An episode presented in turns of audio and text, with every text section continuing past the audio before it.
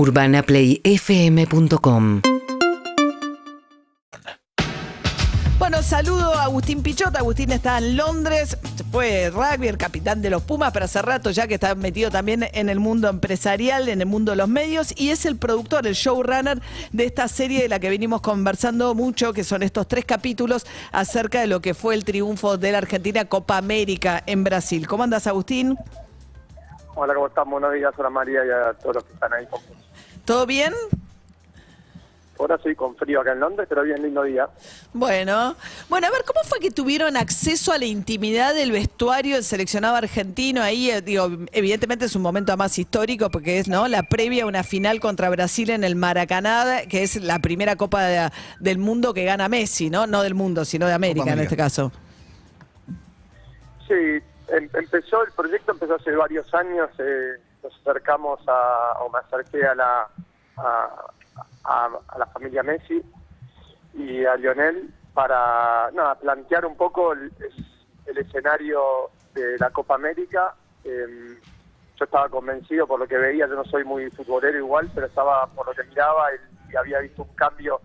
Me había parecido que el equipo estaba en un cambio muy positivo, me pareció por lo menos que estaba convencido que iban a ganar la Copa América y bueno, los convencí a, a Lionel y a, y a, y al, bueno, los jugadores y a la AFA de que, de que hagan algo, algo como lo que vieron. Em, en verdad eh, tiene una, mirada bastante diferente, no sé qué ustedes te pensaron, pero desde un lado no tanto de, del lado de, lo crack que es Messi o, lo, o lo, bien que jugó la selección o lo mal que juega, no, no voy a opinar de fútbol, pero sino que era más que una mirada sobre el líder, que por ahí había sido muy criticado o, siempre se pone, se pone muy muy entera de juicio cómo debería ser un líder o qué se le exige un líder deportivo, ¿no? Y bueno, un poco eh, habiendo tenido experiencia en ese en ese lugar completamente en otro nivel, ¿no? Por supuesto, pero eh, nada, quisimos o quisimos escribir algo que, que manifesté y salió a mí para mí y vi la emoción cuando se lo mostré a Lionel y vi la emoción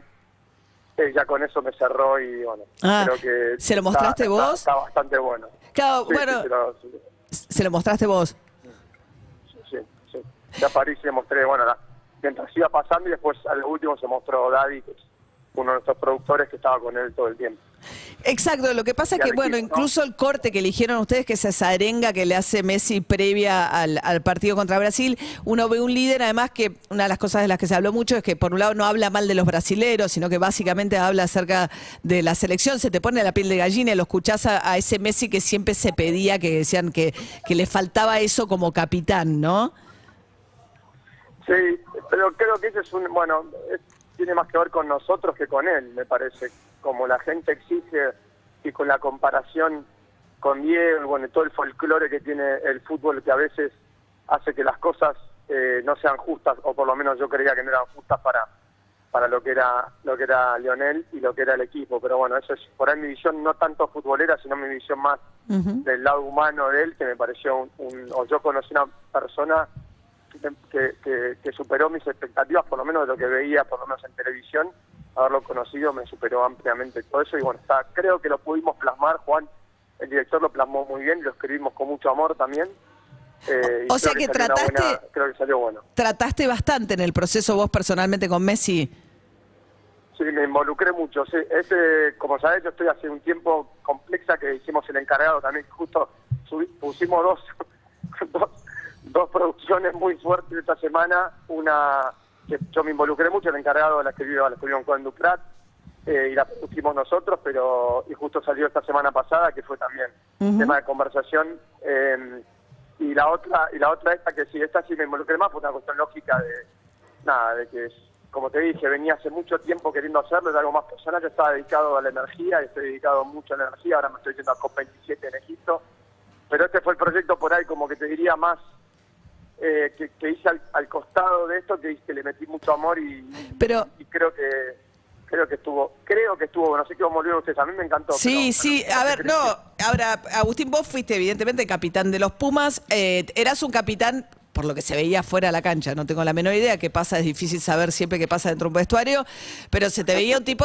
digamos, con mucha personalidad, muy fuerte de, personalidad en la cancha cuando te tocaba liderar. Lo de Messi, al contrario, se le recriminaba un poco lo contrario, es decir, es un jugador extraordinario, pero le faltaba personalidad y liderazgo. Vos, como desde tu experiencia en los Pumas, ¿cómo lo viste a él? Mira, vuelvo al, el, liderazgo no tiene que ver como, con, digamos, con cómo lo ve la gente, sino cómo ven tus compañeros más que nada. ¿Qué ascendencia tenés con un grupo? Y hay líderes del juego, como yo le digo que es Lionel, eh, líderes del juego que, que, por ahí la gente no ve una parte, pero que después cuando te metes en intimidad, ves que es una persona con mucha personalidad y que, y que es un líder nato, o sea, no indiscutible. No, no, yo lo que descubrí es un líder indiscutible. Ahora después podés tener muchos líderes. Yo tuve la suerte de conocer a un Maradona o conocer otro grande deportistas y cada uno tiene, tiene lo suyo, como yo habré sido, tenido mis cosas buenas y malas como capitán. Ahora el liderazgo es, es, es, difícil de comparar, por eso hay que conocer el vestuario. Acá se puede ver el vestuario. Yo lo que insistía, bueno, lo que trataba de insistir mucho era justamente eso, que la gente no se pierda de conocer lo que era él, porque si vos tenés una persona que querés inventarle un personaje, es muy difícil, porque un vestuario es muy claro, muy transparente, no puedes actuar ser un líder. Y bueno, creo que acá se puede lograr ver la emoción de un líder y un líder en este en ese momento que, es claro que un vestuario es muy habla mucho de cómo uno es, es, como líder con los compañeros, el cómo le habla al Dibu, cómo habla de temas, los temas humanos. Eso no tiene nada que ver con los goles, los golazos que hace o la gambeta que mete o cómo juega, sino cómo es como persona y como líder. Y eso creo que el equipo lo, y eso es lo que tratamos de buscar. Cuando todos los jugadores hablaban de él. Vos fijate que todos los que hablan, y son personas re grosas, ¿eh? Mm. todos hablan con una admiración del liderazgo, que es difícil que vos solo inventes. ¿eh? Es muy difícil que busques a 30 personas y que todos te hablen de ese nivel. Y mirá que, y, todos los que están ahí son los que elegimos, no es que eh, eh, hubo que sacar algunos o, algunos opinaron mal. Todos fueron con un amor, Ronaldinho, todos sus compañeros de Barcelona, y ni hablar de. Se ve, no sé si lo vieron, pero se ve en cada relato la emoción que pone De Paul, la emoción que pone y María, no se, se nota. Entonces, mm. eso es lo que queríamos mostrar. Sí. Eso me eh, parece que lo que quiso mostrar. En esos relatos es muy llamativo también el de Pablo Aymar. Primero porque Messi lo tiene como ídolo a Pablo Aymar. Y Pablo Aymar lo tiene como ídolo a Messi. Y Aymar no es una persona que hable mucho. Es Además está a cargo de los de, de es ayudante, es ayudante de campo de, de, de Lionel Scaloni en, en el cuerpo técnico de la Tiene mucho vínculo con Messi. Mira, tiene una, como, como dijeron recién, tiene una, tiene una, tiene una admiración mutua eh, y que se y que se ve. Y Pablo Aymar yo creo que son los tipos más lógicos que he escuchado hablar, pero no ahora, de siempre, del fútbol argentino, siempre con una, siempre nunca hablando de más, siempre diciendo las cosas justas y, y él dice las cosas perfectas, habla de la presión, habla de, nada, las cosas que él vivió también, un crack, Pablo Mano es un crack cuando. Entonces, está bueno que los cracks hablen de los cracks y con tanta admiración. A mí me gusta esa parte. Eh, eh, Agustín, si, si la selección no hubiera salido campeona, por esto que vos, este señalamiento que haces puntualmente sobre la condición de liderazgo de Messi, eh, ¿habría salido igual estos tres capítulos? es una buena pregunta. mirá, yo lo hubiese hecho igual, después habría que haberlo convencido a de que salga. Yo creo que vuelvo lo mismo y no, me tilden de derrotas dignas, eh, pero yo creo que, que, el deporte es mucho más que un resultado. Eso lo decís por ex rugby, o sea, te prevení de la derrota digna por... Una mentira, por, una mentira flagrante. Cuando hablo, con mis cuando hablo con mis amigos futboleros y me putean, cuando les hablo, dejen de dramatizar, me puté de derrota digna, me sacan... Me, sacan o sea, el concepto de derrota digna en el fútbol no existe. No. No, no, no existir, ¿no? Al revés, es despiado total. Pero creo que, de nuevo, creo que, mira, te vuelvo a decir, no me voy a poner folclórico, pero si vos ves lo que pasó en la última decisión del campeonato, por más que sea hincha fanático de, Boca en lo que respecta, no entiendo nada de fútbol, hay que ver cómo, digamos, cómo se jugó, cómo, cómo se termina definiendo con equipos en otras canchas, con y, no siempre ganar y perder, o a la muerte, o, o si no ganamos es un desastre. Entonces lo de Gallardo es, es una muestra increíble de que, de que a veces no te va bien y que, y que tenés el mismo respeto y la misma dignidad y, y me parece que ese es el camino, por lo menos para mí. El deporte debería ser eso, fútbol o rugby, lo que sea. Eh, y por último, Agustín, eh, me imagino que tenía el corte final, Messi, la familia Messi, eh, o sea, ustedes pudieron entrar al vestuario, me imagino que con la condición de que eventualmente alguien supervisaba el material que iba al final, porque te, te abre una Sí, ventana en había- fue- intimidad de ellos.